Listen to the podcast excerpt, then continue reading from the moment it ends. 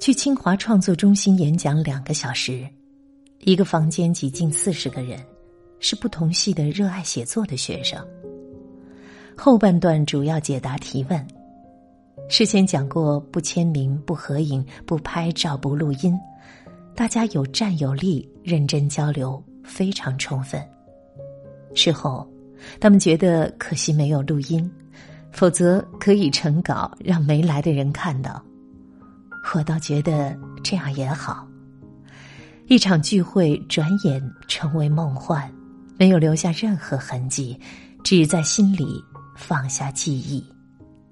这也是活在当下的一种掩饰，燃烧充分，不留下灰烬。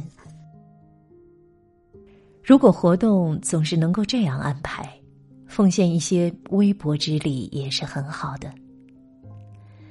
一位女孩在提问时说到：“我以前小说中写的信，她为之印象深刻，觉得那些描写触及禁忌却很美。”散会后去大学食堂吃饭，作家朋友对我说：“现在应该尽量写长篇小说，这个阶段人比较有经验，也有体力，其他题材可以推后。”我认为他说的对。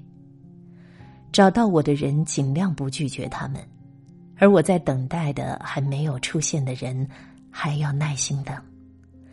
各种聚合因素缺一不可。因果是重要的因素。任何行为的最高境界是见众生，这与佛法说的菩提心一致。所谓感同身受、同理心、慈悲，最终是一种理解性的容纳，不带审判、主观偏见，不自我限制，消融二元对立的过程是思辨的重新洗牌。佛陀说：“以自心为导，以法为导。”后来又翻译成“以自心为灯，以法为灯”。现在更喜欢前一段的原始翻译。自佛陀去世，修行其实是这样简单的一句话：那些说他低俗堕落的人，很是幸运，因为他们看不懂，完全是两路人。所以，躲过一劫。